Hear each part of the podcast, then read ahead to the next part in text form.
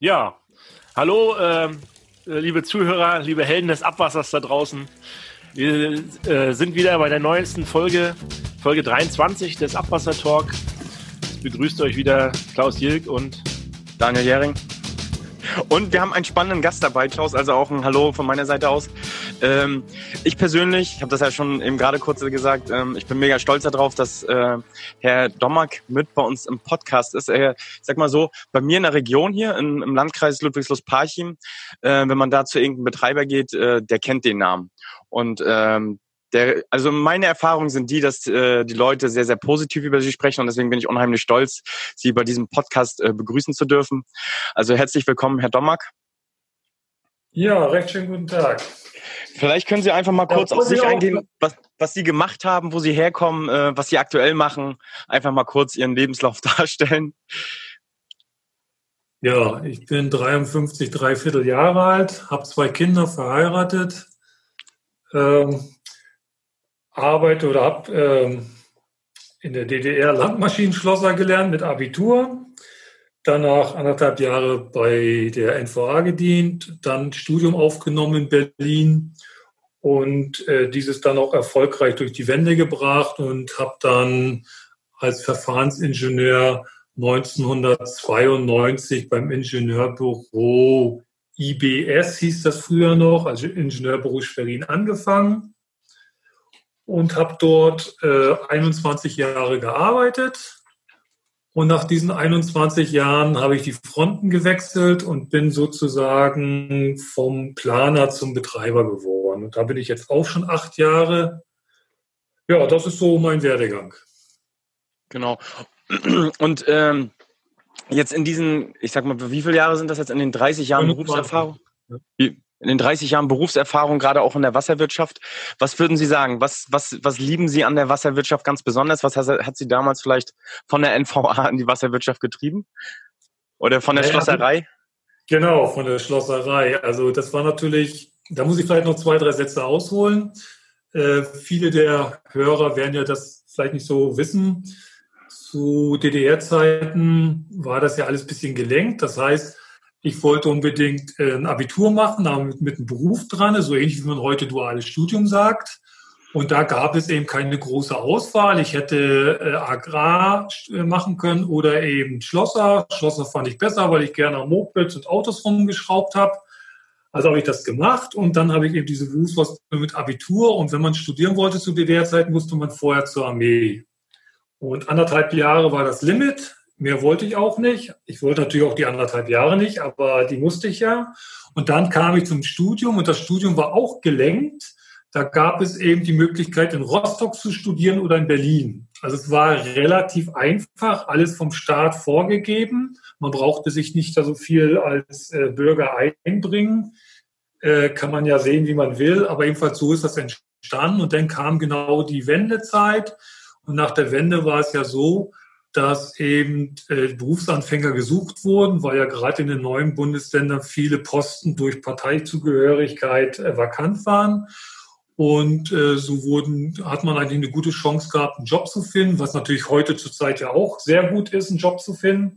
Und äh, ich kam dann eben über Praktikas und, und, und dann zum Planungsbüro. So ist das eigentlich ein bisschen einzuordnen. Ne? Also dadurch bin ich dann beim Planungsbüro gelandet in Berlin, äh, in Schwerin ja, und da hatte ich dann 21 Jahre das Glück, äh, an der Weiterentwicklung der Schmutzwasserbeseitigung äh, mitzuwirken. Entgegen Trinkwasser war ja Schmutzwasser äh, sehr äh, wenig entwickelt in Ostdeutschland. Wir hatten ja fast nur mechanische Kläranlagen. Und so konnte ich in Mecklenburg, ja, sind dann über 20 geworden, also über 20 Kläranlagen konnte ich in Mecklenburg planen, Bauleitern und bis zur Abnahme betreuen. Und wie Sie ja schon gesagt haben, zu den meisten Kunden habe ich noch, ähm, ehemaligen Kunden habe ich ja heute noch Kontakt. Heute sind es ja so meine Kollegen. Ich bin ja nun auch in der Wasserwirtschaft jetzt hier im ZEC-Verband gelandet.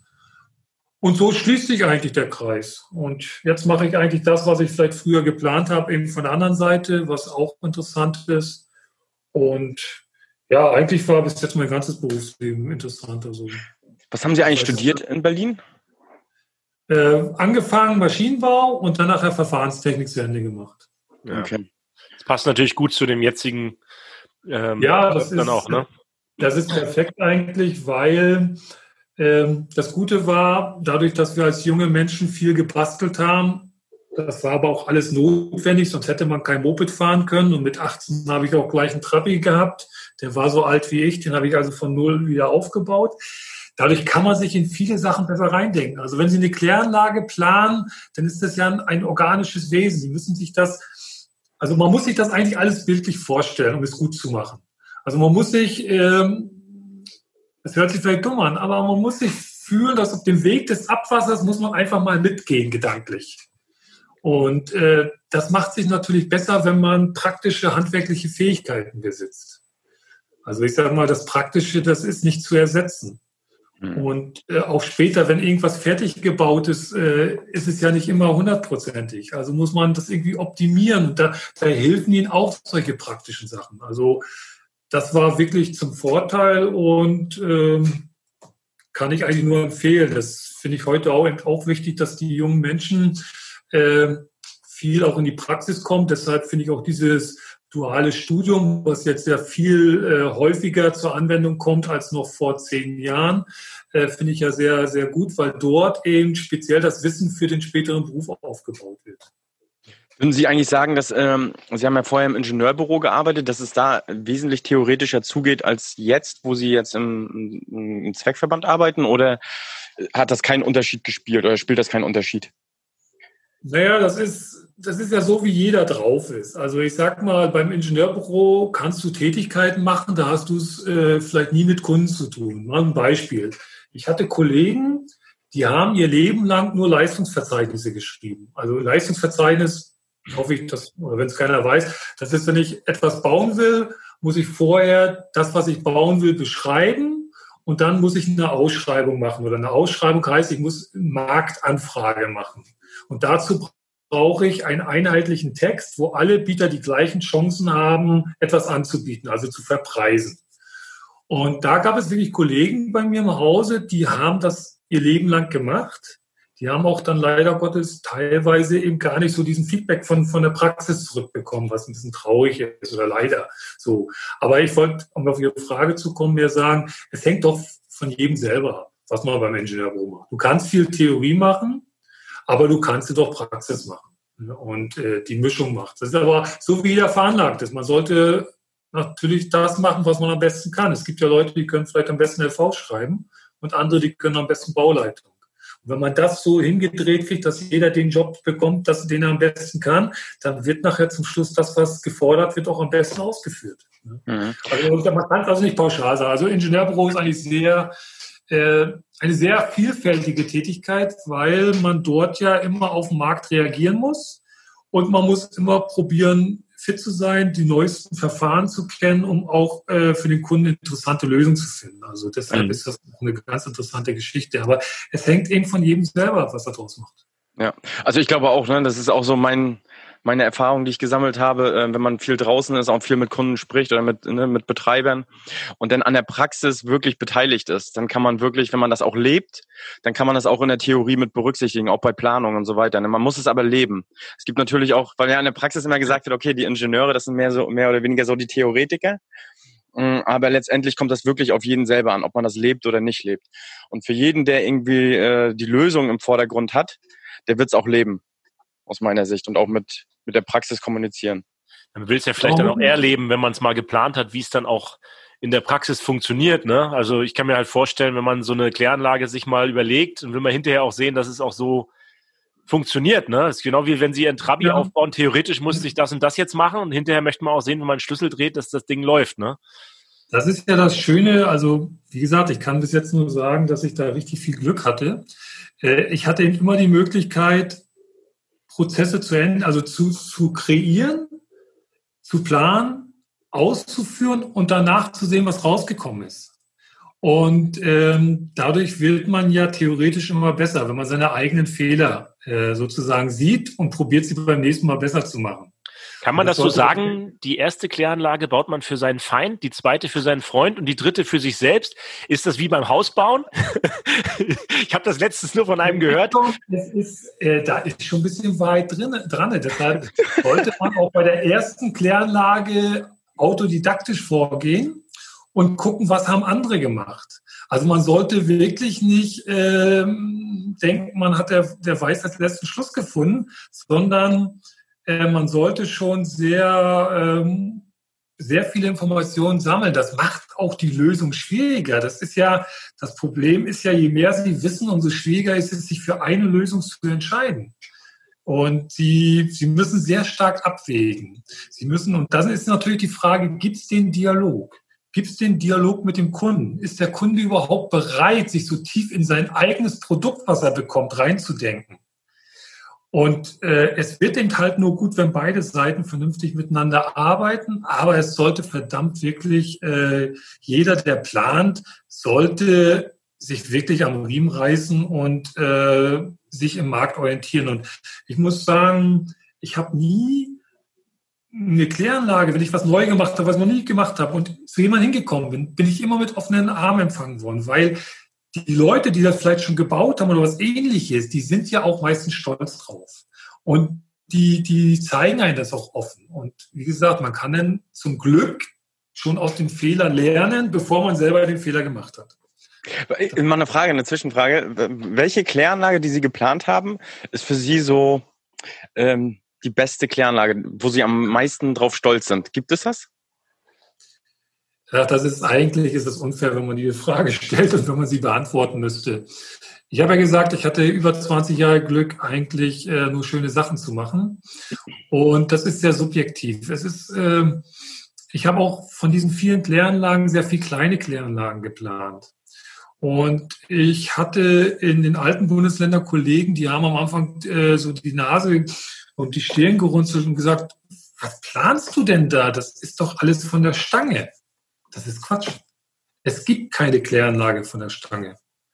Es, es ist alles individuell. Sie werden keine zwei identischen Kläranlagen sehen. Deshalb ist, finde ich, jede Kläranlage was Besonderes. Für mich, weil ich es ja geplant habe. Es ist, die stehen heute noch zum Glück. Äh, und äh, sie werden natürlich weiterentwickelt. Natürlich eine kleine Kläranlage vielleicht weniger als eine große Kläranlage. Und natürlich, je größer die Kläranlage, man, es gibt mehr zu sehen, aber ich will da eigentlich jetzt auch keine Differenzierung vornehmen. Okay. Aber wo Sie vielleicht eine Differenzierung vornehmen könnten, wäre ja, ähm, wenn Sie jetzt mal das, wir haben ja viele junge Zuhörer. Mhm. Und ähm, viele junge Zuhörer, die teilweise auch vielleicht noch im Studium von der Siedlungswasserwirtschaft oder so sind, die wissen ja gar nicht, wo sie letztendlich hingehen. Gehen sie zum Ingenieurbüro, gehen sie zum Beispiel zum Zweckverband. Ähm, vielleicht können Sie da einfach mal Ihre Erfahrung schildern, wo Sie zum Beispiel sagen, okay, das war total richtig, dass ich zuerst im Ingenieurbüro war und jetzt erst äh, die Betreibersicht habe. Ähm, vielleicht können Sie das einfach mal schildern, wie Ihre Sicht der Dinge ist. Ja, das ist... Ähm das ist im Nachgang immer alles nicht ganz so einfach zu begründen, weil das Leben, das Leben verläuft ja nicht so äh, planbar, wie man sich das vielleicht theoretisch vorstellt. Das ist ja gerade bei den jungen Menschen, äh, ich sehe das heute eigentlich viel komplizierter an als zu unserer Zeit, weil ja eben die Möglichkeit äh, viel mannigfaltiger ist. Aber wenn sich einer, sagen wir mal, für den Beruf oder für das Studium Siedlungswasserwirtschaft entschieden hat, so, da muss er einfach gucken, muss er neben, des, neben seiner Studientätigkeit würde ich empfehlen, sehr viel Praktika zu machen. Einfach, um sich auszutesten, wo sind meine Fähigkeiten. Weil ich habe ja vorhin gesagt, es, es kann das Schönste auch nur passieren, wenn man genau dort eingesetzt wird, wo man denkt, seine größten Fähigkeiten zu besitzen. Und dann ist es eigentlich egal, wo man sitzt. Klar, ich, ich, ich spiele vielleicht darauf an, dass es schön ist, so, was ich jetzt auch vielleicht gemacht habe, nach 20 Jahren mal die Fronten zu wechseln. Ja, das, Klar, das ist ja, das, äh, ich sag mal, beim Planungsbüro, also als Planer kann man sein Leben lang arbeiten, glaube ich, weil man dort sein Leben lang intensiv gefordert ist. Äh, auf der Verwaltungsseite könnte das schon anders aussehen. Wenn man wirklich nichts anderes in seinem Leben erlebt hat, dann kann man relativ stark abstumpfen oder eben nicht. Aber das hängt wirklich von jedem selber ab. Deshalb, klar, so wie ich es jetzt gemacht habe, würde ich sagen, ist es ein schöner Weg. Aber wie wollen Sie den vorzeichnen? Sie können jetzt nicht sagen, jeder geht jetzt zum Ingenieurbüro. Ne? Es ist ein harter Job. Ingenieurbüro heißt viel Zeit investieren, viel Freizeit investieren, sich ständig fortzubilden, was man ja eigentlich immer machen sollte. Aber gerade finde ich, als Planer muss man der sein, der am meisten auf diesem Fachgebiet weiß. Du bist der Berater, wie man so schön sagt. So. Und, der Anspruch, äh, ne, den man hat an sich selber, ja, dass man mehr weiß als der Kunde. Ich sag mal so, wir reden ja davon, jetzt seinen Job zu lieben und gut zu machen. Das, das äh, hängt eigentlich zusammen. Ich habe ich hab auch Kollegen gehabt, die sind zur Arbeit gekommen, nur gefrustet den ganzen Tag, weil sie den Job nicht geliebt haben. wenn man den Job nicht liebt, dann kann man auch keine vernünftige Leistung bringen.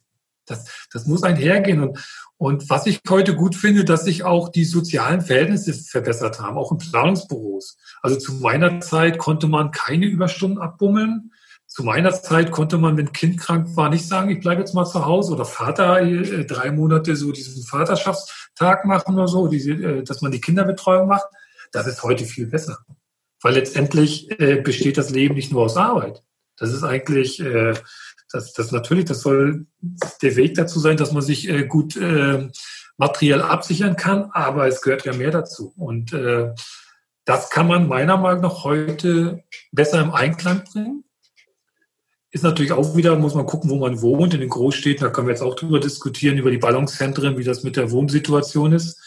Äh, aber ich glaube, das würde jetzt zu weit führen. Aber ja. ich bin schon, dass sich das positiv entwickelt hat, dass die Arbeitgeber auch verstanden haben, nur zufriedene Arbeitnehmer sind gute Arbeitnehmer. Also mein Chef hat mir zum Beispiel gleich am Anfang gesagt, ne, es gibt ja dieses Sprichwort, lebst du um zu arbeiten oder arbeitest du um zu leben? Und wahrscheinlich ist keine Aussage richtig, sondern irgendwo in der Mitte liegt die Wahrheit. Ne? Und ich glaube, ja, das ist ja, auch so. man kann. Es ist ja so, man sitzt jetzt hier acht, neun Stunden auf Arbeit. So, man ist ja selber dumm, wenn man sich nicht äh, motiviert. Von außen wird man leider Gottes wenig motiviert. Äh, man muss sich selber motivieren, man muss sich selber seine Highlights schaffen. Und dann sind diese acht, neun Stunden super schnell vorbei. Ja. Und wenn man dann noch das Feedback bekommt, dass die Arbeit vielleicht halbwegs vernünftig war, ist es, ja, es hört sich jetzt vielleicht alles so ein bisschen rosig an, ne? aber äh, wir waren ja so Ausgangspunkt, wie das ist, was ist jetzt besser, der oder der Job. Äh, kann das nicht sein, dass man als Betreiber ein bisschen mehr, Sie hatten das vorhin auch kurz gesagt, und das hatten wir beim letzten Podcast, da hatten wir den Manfred Fischer von der KA Betriebsinfo, der hat auch mhm. gesagt, dass viele sagen, das ist meine Kläranlage. Und als Betreiber kann ich mir halt vorstellen, das ist zum Beispiel, was ich immer schade finde in meinem Job, gerade wir sind ja auch so eine Art Ingenieurbüro, mhm. dass wir dass wir zwar gerne da mitmachen, aber es ist nicht so unsers. Und das ist, fehlt mir manchmal so ein bisschen, dass es nicht meine Anlage ist. Und ich handle zwar, ich versuche zwar immer so zu handeln, als ob das meins wäre, aber es ist halt nicht ganz so meins. Und ich weiß nicht, ob das, haben Sie das auch so erfahren oder war das bei Ihnen im Nein. Ingenieurbüro auch schon immer das meins mit? Ja. Also, wir hatten gerade gestern so die Diskussion ein bisschen. Äh, vielleicht noch zu Sven Fischer, der ist ja schon über 80 Jahre alt und immer noch so aktiv im Bereich der Wasserwirtschaft. Hm. Äh, ich glaube, letzten Frühjahr oder diesen Frühjahr, Corona, genau, hatte ich, hatte 80. Geburtstag gehabt. Genau. Und äh, da kann man nur toi, toi, toi machen, dass er gesund bleibt, der Manfred. Und ja, äh, ja das ist ein Vorbild durch und durch. Also da ziehe ich einen Hut vor. Und ich hatte, hört sich ja doof an, für mich waren das immer meine Projekte. Und äh, ich hatte auch nicht so, es gibt so, irgendwie gibt es so bei Bau, bei manchen Ingenieurbüros, wenn die Protokolle schreiben, schreiben sie immer dahinter, ähm, immer mit dem Auftraggeber sich absichern. So, also nach dem Motto, äh, ich, ich schreibe zwar ein Protokoll und schreibe dann so wie der Auftraggeber das, äh, ich komme jetzt im Wortlaut nicht zusammen, aber sprich, als ob es nicht die eigene Meinung ist, sondern immer vom Auftraggeber abgesichert. Das finde ich so ein bisschen komisch. Äh, ich finde schon, wenn man einen Auftrag hat, was zu machen, dann muss man den mit 120 Prozent machen und muss den Auftraggeber äh, sozusagen im Vorwege und, und im Kleingespräch einbinden, abstimmen. Aber an sich ist man die Leitfigur bei so einem Projekt. Das ist wichtig. Also der Planer muss das Gefühl in allen Seiten vermitteln, er ist der Herr im Ring. Weil es ist so, wenn die Baufirmen mitbekommen, dass man unsicher ist, dann gibt es viele Nachträge, dann gibt es viel Streit. Auf einer Baustelle darf es keinen Streit geben. Da muss eine Richtung gefahren werden. Alle müssen miteinander vernünftig zusammenarbeiten. Die Gewerke müssen koordiniert sein. Und äh, bevor man von der Baufirma verlangt, einen Bauzeitenplan zu, äh, zu bekommen, muss man selber eingemacht haben. Sprich, mein, mein Ansatz war da, der immer drei Schritte voraus zu sein. Wenn ich zu einer Bauberatung gefahren bin, habe ich schon 28 Probleme im Kopf gelöst gehabt, die gar nicht angesprochen wurden. Und äh, das hilft. Du musst souverän sein, auch wenn du es manchmal nicht bist. Darf ich Ihnen mal eine Frage stellen, dann vielleicht jetzt ein bisschen provokativ? Ja. Ähm, Haben es Planer bei Ihnen jetzt schwer als Betreiber? Ähm, es gibt ja bestimmt auch Planer, die ja, für Sie arbeiten jetzt. Ja, ja, ja, das ist, es ist schon so, ich sag mal, das Gute ist, ich bin älter geworden und dadurch bin ich auch schon ruhiger geworden. das muss ich selber eingestehen. Ich glaube, vor 15 Jahren wäre ich komplizierter, weil ich eben einen relativ hohen Anspruch habe. So, und diesen Anspruch können teilweise manche Planer gar nicht erfüllen oder wollen sie vielleicht auch nicht erfüllen. Ob sie es nicht erfüllen wollen, das weiß ich nicht. Ähm, Deshalb ist es bei uns so, wir probieren die Anzahl der Planer auf ein gewisses Maß zu beschränken. Also wir haben für uns einen Planer, der macht in erster Linie Schmutzwasser, wir haben einen Planer, der macht Trinkwasser, wir haben einen Planer, der macht äh, Anlagenbau. So. Beim Anlagenbau ist natürlich so, dass ich äh, eigentlich geistlich alles schon vorgedacht habe, nur eben auch nicht die Zeit habe, um diese ganzen Formalismen abzuarbeiten. Weil letztendlich ist es so, man hat ja einen Job und man kann nicht einen zweiten Job zu 100 Prozent ausführen. Deshalb ohne Planer geht's nicht. Aber es ist schon so, wenn man so einen hohen Anspruch hat, ist es schwierig, komplett äh, sozusagen sich rauszunehmen. Und das werden natürlich manche Pla Planer auch nicht so gut finden, denke ich mal. Andererseits ähm, glaube ich, dass ich sehr fair mit allen umgehe. Und äh, wenn Sie so auf Bauberatung sind, also rückblickend bei den letzten, das läuft alles eigentlich sehr harmonisch, muss ich sagen. Mhm. Aber es ist eben so, in dem Fall ist es, ich habe zwar gesagt, der Herrenring soll der Planer sein. Gut, da muss ich bei mir persönlich den Abstrich machen. Da hätte ich jetzt genau bei Ihnen gesagt, dass Sie das, das bestimmt bei Ihnen nicht so ist. So wie ich Sie jetzt kennengelernt ja, habe in den zehn Minuten. Ja, ja, aber, aber das ist, glaube ich, auch ähm, die Leute, die mit mir länger zu tun haben, wissen das auch einzuordnen. Was waren denn jetzt, wenn Sie gerade von Planung und Umsetzung sprechen? Sie hatten jetzt irgendwie eine Bauberatung. Was waren denn die letzten Projekte jetzt? Sie sind ja beim WAZV. Äh, darf man das auch sagen, den, den, also den Namen dazu? Oder? Ja. ja Parchim, ne? Also Sie können das ja selber sagen. Ähm, ja, ich bin hier beim Wasser- und Abwasserzweckverband Parchim-Lübs. Da gibt es immer einen Satz hinterher. Das ist der Zweckverband, äh, der zwei Orte in seinem Namen hat, die aber weder fair noch entsorgt werden von uns. Also wir sind sozusagen ein Umland-Zweckverband. Also die Städte machen fast alles selber bei uns. Wir machen äh, die Trinkwasserversorgung in den Umlandgemeinden und die Schmutzwasserbeseitigung in den Umlandgemeinden. Das heißt, wir haben ein riesiges Territorium von über 1200 Quadratkilometer und haben auf diesem Gebiet gerade mal 30.000 Menschen zu versorgen und zu entsorgen. Das macht die ganze Geschichte relativ anspruchsvoll. Ja. Ja. ja, das ist echt beeindruckend. Das ist ein Riesengebiet. Typisch Mecklenburg-Vorpommern halt, ne? wo wir herkommen. Ja, alle. Ja. Weiß nicht, Herr Dommer, kommen Sie auch aus Mecklenburg-Vorpommern eigentlich? Ich komme aus Mecklenburg. Oder wir hatten gerade hier Vorpommern, gestern kam was im Fernsehen, glaube ich, warum Vorpommern hinten steht. Ich habe es zu meiner Frau gesagt, weil es alphabetisch dahinter ist. Gut, aber nee, ich komme aus Mecklenburg, aus Friedland, um es genau zu nehmen. Das ist eine ganz kleine Ackerbürgerstadt, kurz vor der vorpommerschen Grenze, sage ich jetzt mal, zwischen Neubrandenburg und Anklam auf der halben Strecke. So, Kenne ich. Gibt ja auch den Abwasserzweckverband Friedland, ne? Genau, und der hat zum Beispiel eine Pflanzenkläranlage, wenn wir schon wieder beim Abwasserthema sind. Das ist, äh, ja, gut. Also man muss mal gucken, was hat wer. Zum Beispiel haben die auch einen interessanten Reinwasserbehälter aus GFK. Also darum, also man sollte schon wissen, was, was seine äh, Kollegen alles machen.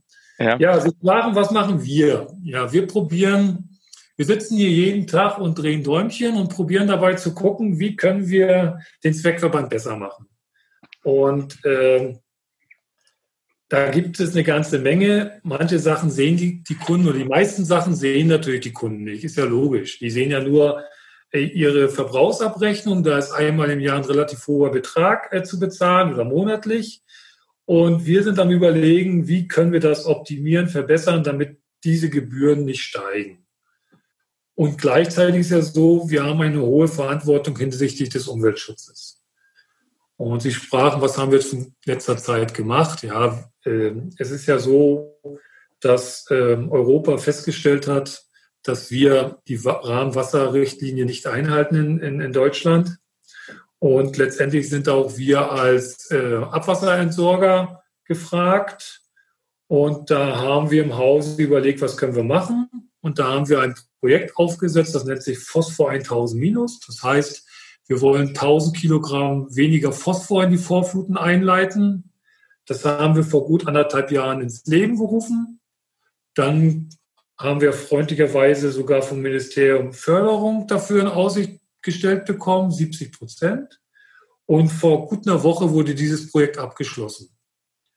Und das ist so ein bisschen das, wo ich immer hinterstehe. Also wir sind kein Zweckverband, der viel redet und nichts macht, sondern wir reden und machen. Also ich bin, das ist auch eine Schwäche von mir, ich bin eben doch relativ ungeduldig, das gebe ich auch zu. Aber ungeduldig heißt in dem Falle, ich ziehe dann auch so ein Projekt durch. Und das haben wir eben gemacht. Wir haben jetzt auf zehn von 19 Kläranlagen chemische Fellmittelstationen zu stehen, in verschiedenen Größen. Und nur allein durch dieses Projekt, also wir eliminieren natürlich mehr als 1000 Kilogramm Phosphor, haben wir aber 1000 Kilogramm zusätzlich eliminiert. Das ist aber schon ungefähr die Hälfte der Gesamtfracht, die wir einleiten. Wir haben ungefähr zwei zweieinhalb, 2,2 Tonnen eingeleitet. Und wenn jetzt dieses Projekt abgeschlossen ist und die Anlagen eingefahren sind, werden wir nur noch 1,2 Tonnen Phosphor äh, in die Gewässer ableiten, was ja immer noch viel ist, aber viel mehr ist nicht machbar, weil wir eben sehr kleine Kläranlagen haben. Wir haben sogar bei einer Teichkläranlage eine chemische Fällung nachgerüstet oder bei zwei Teichkläranlagen. Und ja, also was ich da gut dran finde, dass eben hier bei uns beim Zweckverband so ein Projekt eben Hand in Hand gearbeitet wird. Also die Gelder werden zur Verfügung gestellt, wenn man erkennt, dass es eine sinnvolle Geschichte ist. Und äh, wir schaffen es eben in kurzer Zeit, so ein Projekt umzusetzen. Ich glaube, das ist äh, erwähnenswert.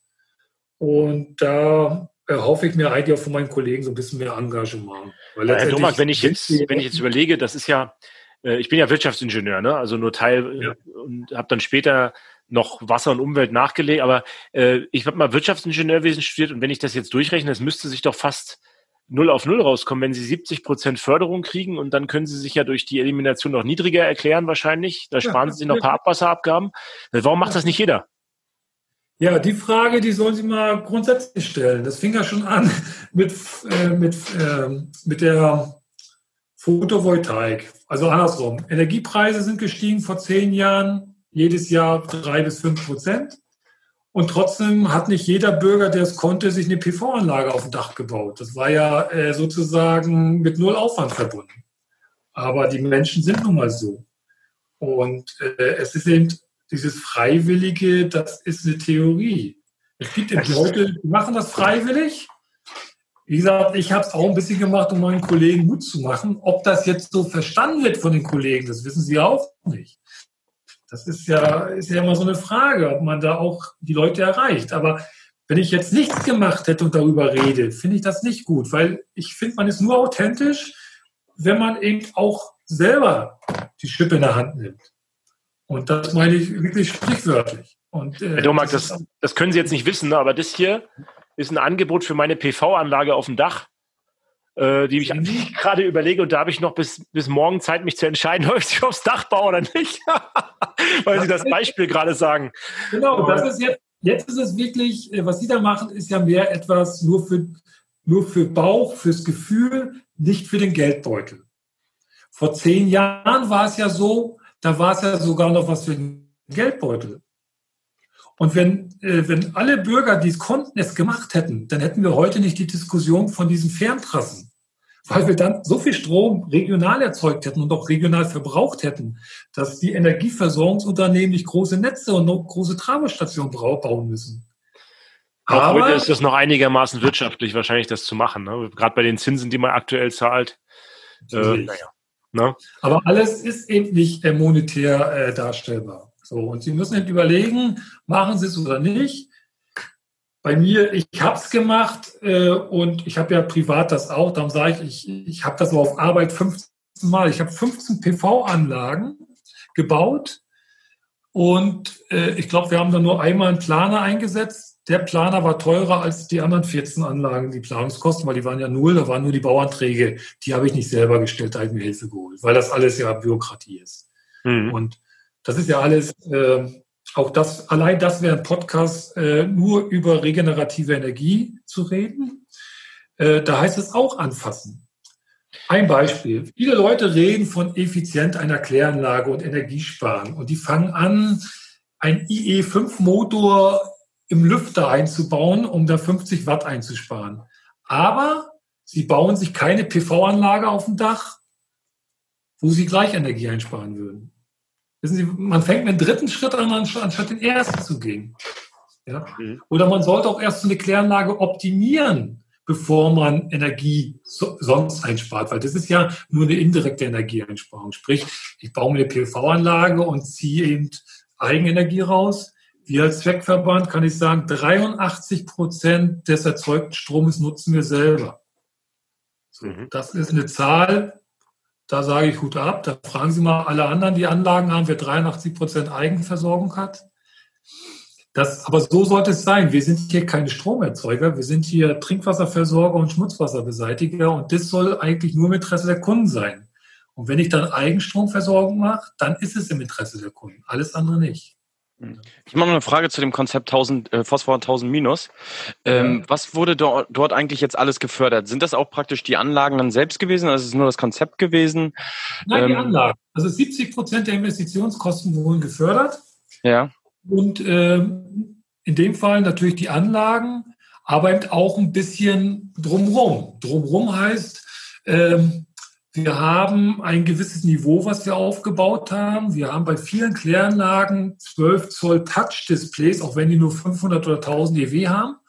Und bei einigen hatten wir es noch nicht und das haben wir natürlich in das Konzept mit reingenommen, weil wir auch äh, sozusagen eine Anbindung ans Fernwirksystem gemacht haben und freundlicherweise äh, werden diese Sachen mitgefördert. Also es ist eigentlich eine Win-Win-Situation. Mhm. War das ein, Förder, war das ein Förderprogramm äh, äh, landesweit oder bundesweit? Was ist das für ein Förderprogramm gewesen? EFRE müsste eigentlich. Ach, EFRE ist Europa. Hm. Europa so Vom EFRE noch gewesen, okay. Hm.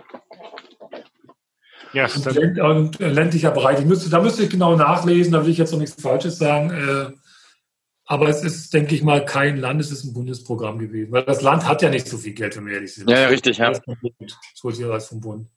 Das ja. ist auch ein Tipp. Äh, gut, das vielleicht jetzt an den Jungen zuhören, vielleicht nicht so das, aber das Wichtige, sehr wichtig ist, äh, Fördertöpfe anzuzapfen, weil es gibt eigentlich genug Fördertöpfe, nur man weiß es oftmals nicht, sie anzuzapfen. Oder es ist mit viel Papierkram verbunden. Und Papierkram will keiner freiwillig machen. Immer mehr öffentliche Einrichtungen gehen ja auch äh, in die Schiene, dass sie einen Fördermanager einstellen wollen, ne, der sich nur um diesen, diese Angelegenheiten kümmert. Das ist, das ist genau der falsche Weg.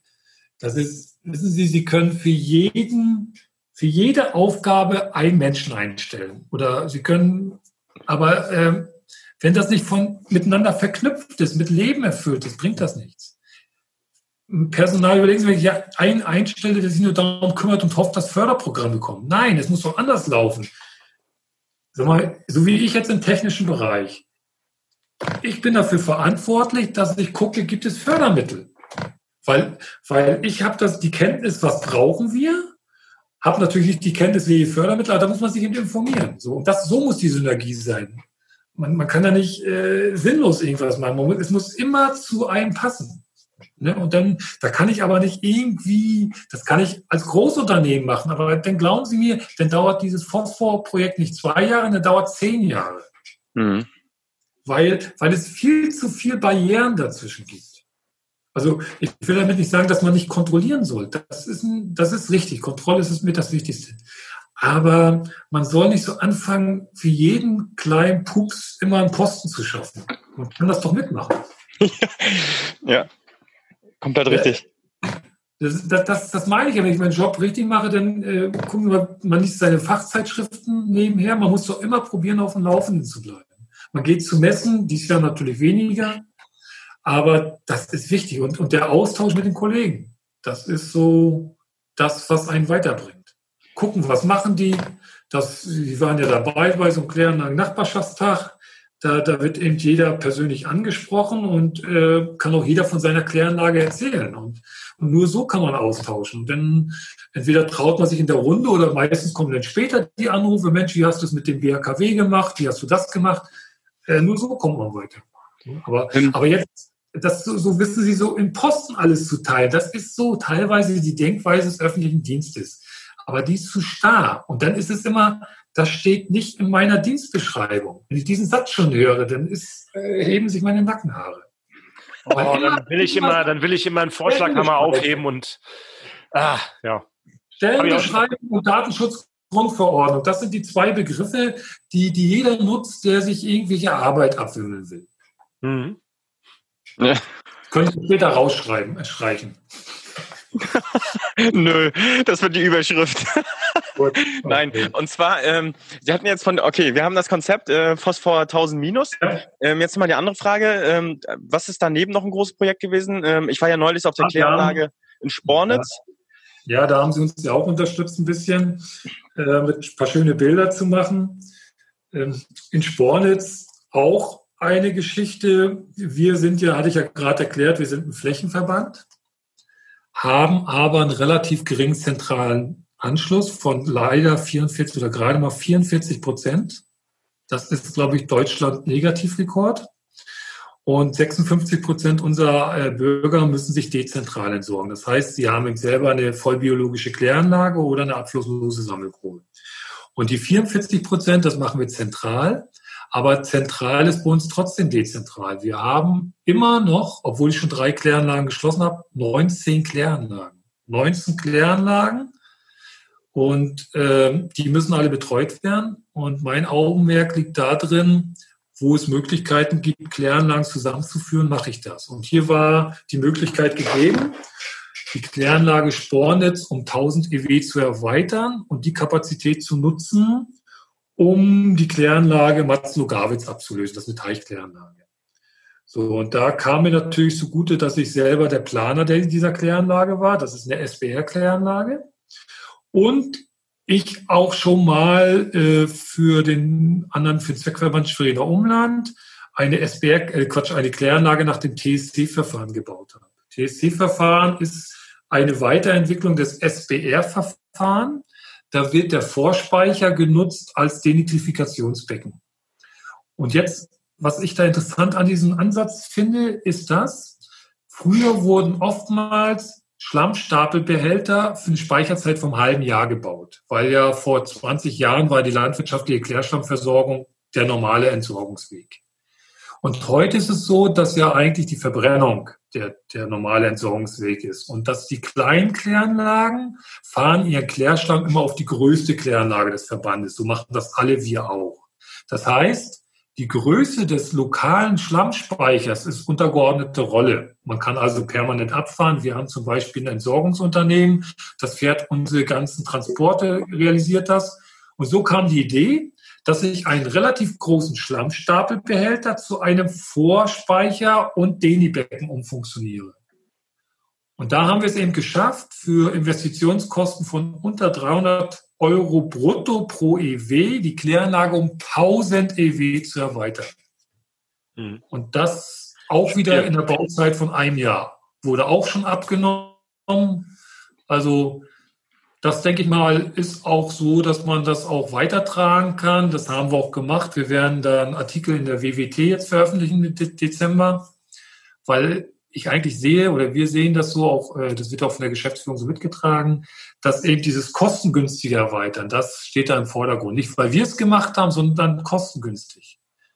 Denn wir haben nur einmal Geld und zurzeit sehen Sie ja, wird das Geld ja für Corona reingesteckt und wir müssen uns ja alle fragen, wer bezahlt das und wie kriegen wir das wieder irgendwie ins Gleichgewicht, damit nicht die Kinder und Kindeskinder äh, einen endlosen Schuldenberg vor sich hertragen. Und ich finde, das ist unsere Aufgabe. Wir sind ja, wir haben gesagt, Berufsleben ist wichtig, aber letztendlich äh, funktioniert es ja nur, wenn die ganze Gesellschaft äh, funktioniert. Und das kann man ja dadurch befördern, wenn man eben probiert, das Geld, was man hat, sinnvoll zu nutzen oder besser gesagt, weniger Geld auszugeben. Vielleicht können Sie noch mal kurz verfahrenstechnisch beschreiben, ähm, wie das jetzt funktioniert mit dem Umbau. Ist es einfach nur eine Zirkulation, die da jetzt äh, erzeugt wird zwischen ja. SPR und neuem? Ja, ich habe jetzt, ich, ich habe das jetzt nicht groß ausgetragen. Um zu denitrifizieren, müssen Sie ja sozusagen Wasser bewegen. Also Sie haben einen Vorspeicher. Der Vorspeicher hat ja eigentlich nur die Aufgabe, den Tagesausgleich bei kleinen Kläranlagen, bei größeren Aus äh, Kläranlagen den Ausgleich von einem Zyklus herzustellen. Also sprich nur Wasser zu speichern. So. Bei der Denitrifikation ist es ja so, da brauche ich ein anoxisches Becken. Also ich brauche ein Becken, wo kein Sauerstoff drin ist, passt schon mal relativ gut beim Vorspeicher, weil ja keine Belüftung drin ist. Und ich muss rühren. Und was noch wichtig ist, ich muss natürlich Abwasser haben, was schon nitrifiziert ist. Das heißt, das Abwasser muss also schon mal in der Biologie gewesen sein, um zu nitrifizieren. Und jetzt haben Sie es ja richtig angesprochen. Sie müssen also das Abwasser aus der Biologie beim SPR-Verfahren ist es eben das SPR-Becken, müssen es wieder zurückführen in den Vorspeicher, sprich VD-Becken. Das machen Sie mit einer Pumpe oder im Freigefälle. Wir haben es mit der Pumpe gemacht. Und dann müssen Sie komplett rezirkulieren. Das heißt, Sie müssen wieder aus dem Vorspeicher zurück. Also Sie brauchen eigentlich ein bis zwei Pumpen, eine zusätzliche Leitung, äh, Know-how von Ihrer Kläranlage. Sie müssen natürlich Ihre Kläranlage auswendig kennen. Sie müssen wissen, wo was ist. Und dann ist der Umbau relativ unkompliziert. Wir haben das bei laufendem Betrieb gemacht. Der Umbau hat kein Jahr gedauert. Wir haben gleichzeitig Energieeffizienz betrieben. Wir haben vorher 1,06 Kilowattstunden pro Kubikmeter Abwasser äh, verbraucht. Und jetzt verbrauchen wir 0,79 Kilowattstunden pro Kubikmeter Abwasser. Sprich, wir sind sogar energieeffizienter gewesen, geworden, obwohl wir rezirkulieren. Also wir verbrauchen ja theoretisch mehr Energie. Aber praktisch weniger, weil die Belüftung effizienter arbeitet. Welchen Energieverbrauch äh, empfehlen Sie pro Einwohner Gleichwert äh, so mal anzusetzen für eine Kläranlage? Gibt es da irgendwie einen Richtwert? Das hängt ja von der Größenklasse ab, ne? Es gibt ja, es gibt ja dieses Arbeitsblatt äh, M214. Ich, ich weiß nicht, da muss ich nachgucken. Es gibt ein Arbeitsblatt, da steht das alles beschrieben. Nordrhein-Westfalen war da ja Vorreiter vor x Jahren. Und da gibt es eben immer abgestufte Werte. Ähm, wir rechnen mit Kilowattstunden pro Kubikmeter, weil es einfacher ist, weil wir eben die Abwassermenge messen und den Strom messen. Die Einwohnerwerte, die kann man ja nicht 100% genau ermitteln. Du kannst natürlich im Zulauf den CFB bestimmen und dann probieren, über 120 Milligramm zu sagen, das ist von mir aus ein Einwohnergleichwert. Aber das ist auch nicht ganz so einfach und trivial. Sie müssen immer sehen, wo können Sie die Analyse ziehen. Im Zulauf einer SBR-Kläranlage können Sie quasi oftmals gar nicht messen. Da kommt meistens gleich ein Zulaufrechen, wenn Sie nicht einen Gewinner haben. Also kommt ein Rechen, also messen Sie hinterm Rechen. Hinterm Rechen sind vielleicht schon 20 Prozent CSP raus, weil Sie ja Rechten gut rausgenommen haben. Also die Zulaufbeprobung ist nicht ganz trivial bei der SBR-Kläranlage. Aber eben die Mengenmessung ist trivial. Die haben sie automatisch, die habe ich hier auf dem Rechner, auf dem Acron-System permanent aufgezeichnet und den Energieverbrauch habe ich auch permanent aufgezeichnet. Und mhm. darum ist für uns praktikabler Kilowattstunden pro Kubikmeter. Und welche Grenzwerte nehmen Sie da oder welche Richtwerte? Richtwerte ist bei größeren Kläranlagen, also groß heißt bei mir größer 20.000 EW, würde ich sagen 0,6 bis 0,7 Kilowattstunden ist ein guter Wert. Bei Kläranlagen ähm, kleiner 2000 EW ist 1 bis 1,2 ein guter Wert, Kilowattstunden pro Kubikmeter. Okay.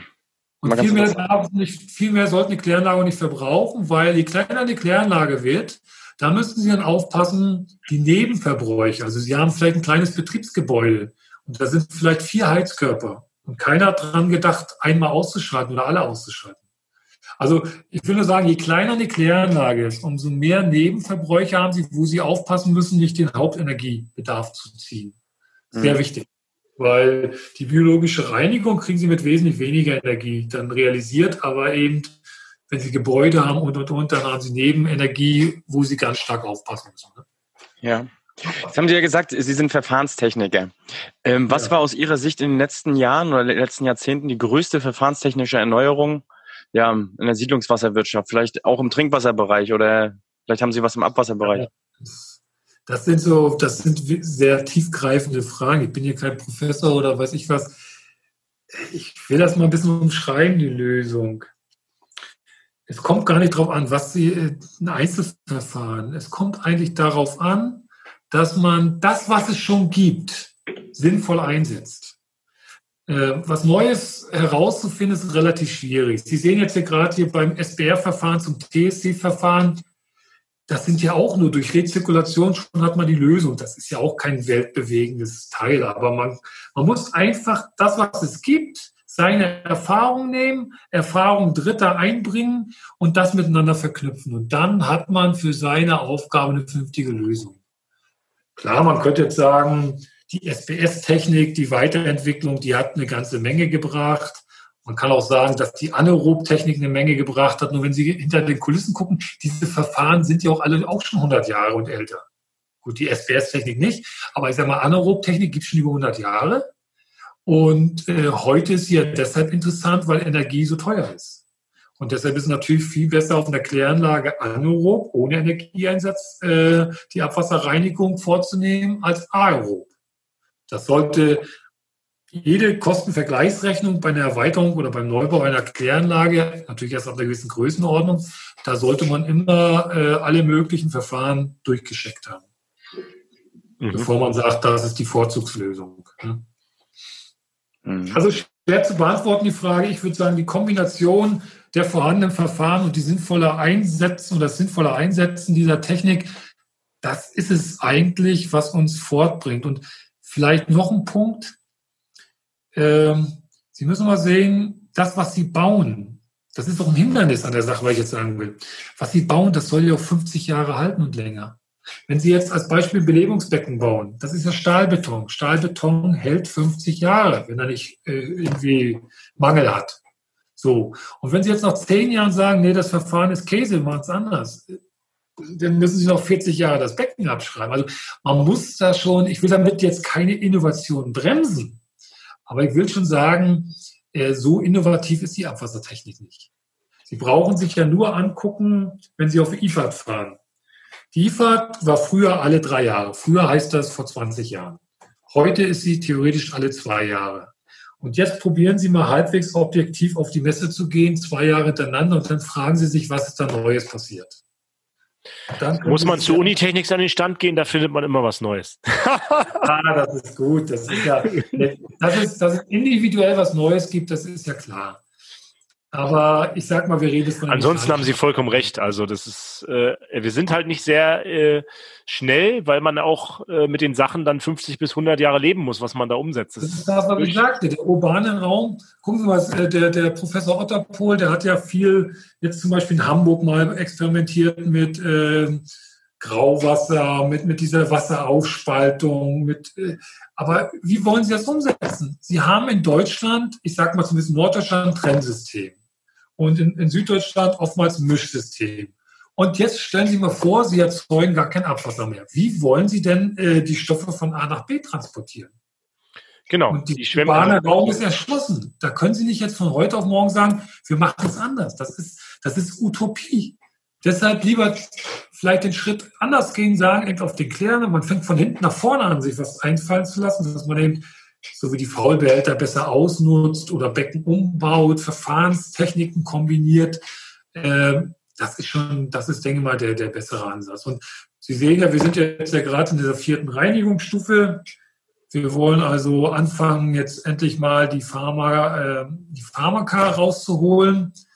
Aber auch da habe ich ja leider Gottes auch wieder meine eigenen Erfahrungen. Ich habe äh, meine Mutter, die ist demenzkrank, die ist 85 Jahre alt und ähm, die hat ungefähr 30, 35 Tabletten am Tag zu sich genommen. Und zum Glück ist meine Nichte, kommt aus dem Fach und die hat es geschafft, von den 35 Tabletten nimmt heute keine fünf. So, was will ich damit sagen? Eigentlich sind wir auch wieder am falschen Ansatz. Wir fangen an, wieder hinten ähm, alle die, die Stoffe rauszuholen. Und eigentlich, wenn wir vorne mehr Menschen einsetzen würden, die äh, bei der Wahl der, der, der Tabletten und sich mit dem Patienten mehr auseinandersetzen würden, würden wir äh, höchstwahrscheinlich nicht mal die Hälfte oder ein Drittel an, an Medikamente und an Pharmaka im, im Abwassersystem haben. Aber das ist eben gesellschaftliches Problem, das werden wir jetzt hier nicht lösen. Ne? Nee. Aber So ein, ja, ist richtig. Man muss eigentlich theoretisch immer bei der Ursache anfangen, aber das ja. wird meistens, wenn nur die Symptome bekämpfen. Ne? Das ist ja, als wenn du zum Arzt gehst. Ja, ja ähm, also neben dieser vierten Reinigungsstufe, wo sehen Sie denn noch weitere größere Herausforderungen zukünftig im Abwasserbereich? Oh, ja, es ist. Äh, also was haben Sie bei sich noch auf dem Tisch liegen?